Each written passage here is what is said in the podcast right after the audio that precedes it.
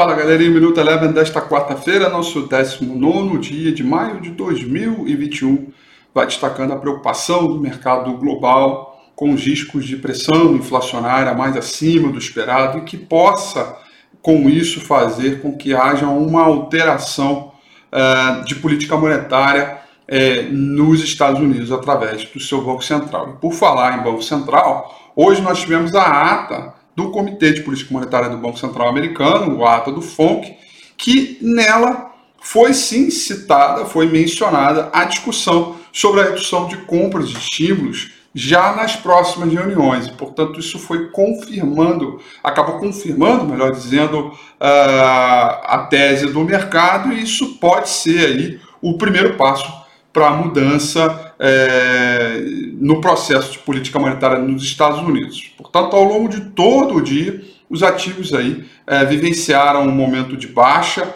é, tiveram até na parte da manhã bem pior, com commodities caindo forte, com ah, ah, é, é, minério de ferro, é, mercados emergentes caindo, mas depois da ata acabou recuperando um pouquinho de terreno, embora tenha tudo fechado praticamente no terreno negativo, com o dólar para cima. Né? O S&P 500 fechou em queda de 0,29%, o mercado emergente, o índice mercado emergente com queda de 0,30% e o petróleo, em função da forte alta do dólar sobre moedas de mercado emergente, caiu 3%. Por aqui, alta também uh, no dólar, alta de 1,01% em relação ao real, com esse, com esse cenário aí de um pouquinho de aversão de risco, investidores procurando proteção, tentando entender como vai ser essa dinâmica para os mercados é, emergentes, e o índice Bovespa, acompanhando o mercado internacional, fechou em queda de 0,28%, chegou a cair muito mais durante a sessão, mas foi recuperando também. Ou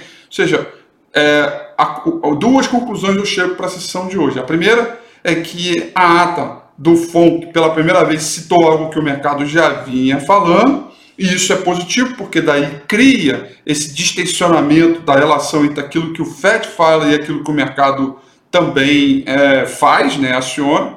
E a outra é que na parte da manhã o sentimento era de muito, era muito ruim e ele foi melhorando ao longo do dia, mesmo que não tenha fechado no terreno positivo. Destaque negativo para as ações de Cirela, que caíram 4,03% do índice Bovespa. Destaque positivo também para as ações que pertencem ao Bovespa, ficaram para a CEMIG, que subiram 5,07%. O Minuto Eleven fica por aqui. Quer ter acesso a mais conteúdos como esse?